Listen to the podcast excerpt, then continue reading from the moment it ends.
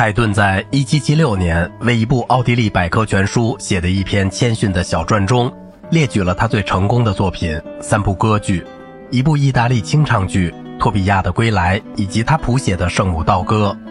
这一作品18世纪80年代在欧洲名盛一时。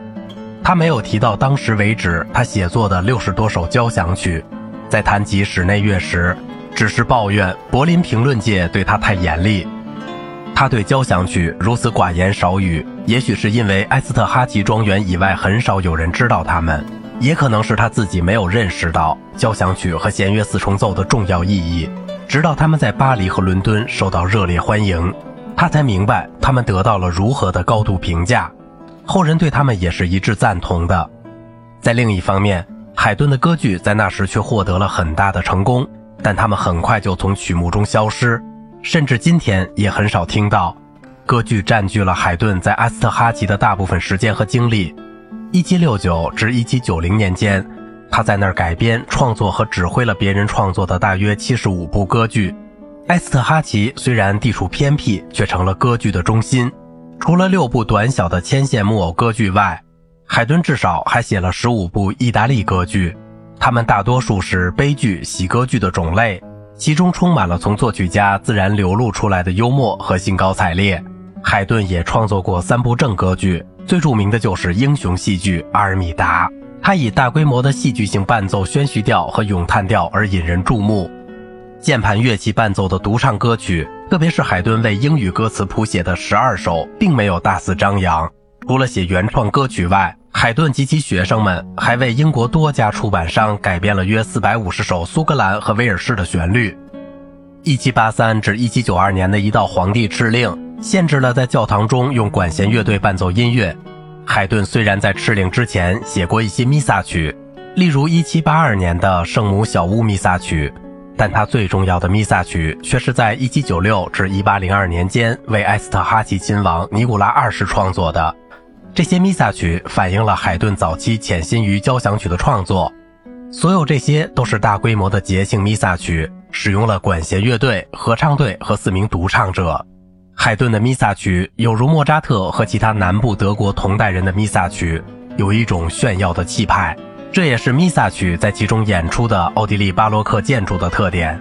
这些作品使用了完整的乐队，包括定音鼓和小号。是以同歌剧和交响曲相类似的音乐语言创作的。海顿偶尔受到批评，说他写作的音乐过于愉快。他回答说：“一想到上帝，他的心就因愉快而跳动。他并不认为用一颗愉快的心去赞美上帝会遭到上帝的谴责。”海顿忠实于维也纳的传统，他在晚期的弥撒曲中交互使用独唱与合唱。新颖之处在于，他赋予乐队以显著的地位。并广泛采取交响曲的风格甚至形式，不过他也保留了传统的因素，包括为独唱声部写作的对位和荣耀经和信经结束时所惯用的合唱副歌。海顿晚期弥撒曲中最著名的是 D 小调的现难时式弥撒曲，又名纳尔逊勋爵弥撒曲或帝国弥撒曲。